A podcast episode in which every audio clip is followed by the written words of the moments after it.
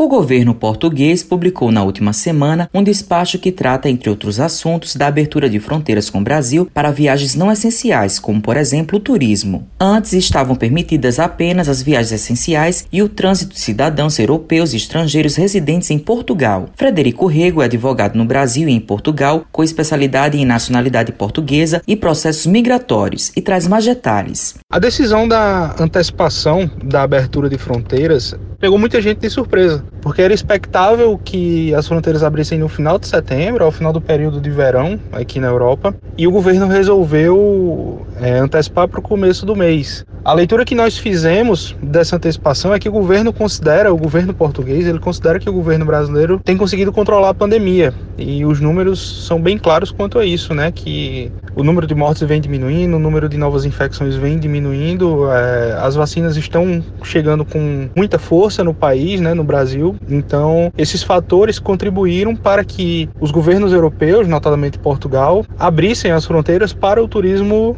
proveniente do Brasil. O advogado dá orientações para quem quer ir para Portugal.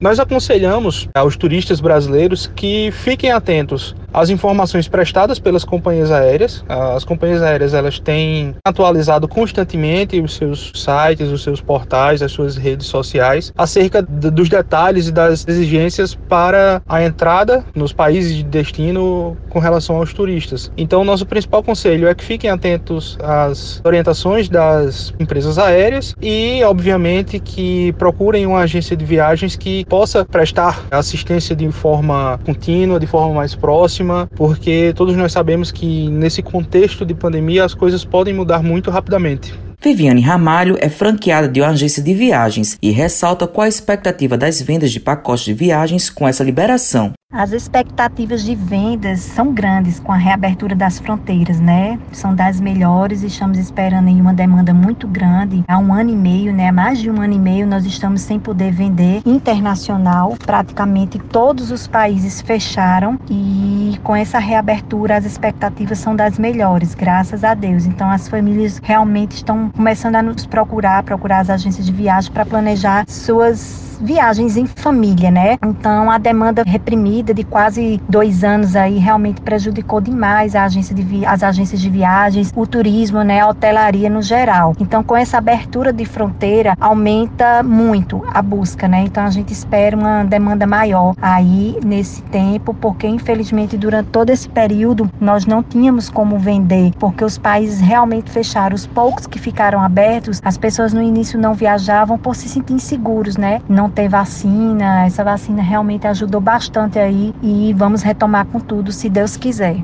Matheus Silomar para a Rádio Tabajara, emissora da EPC, empresa paraibana de comunicação.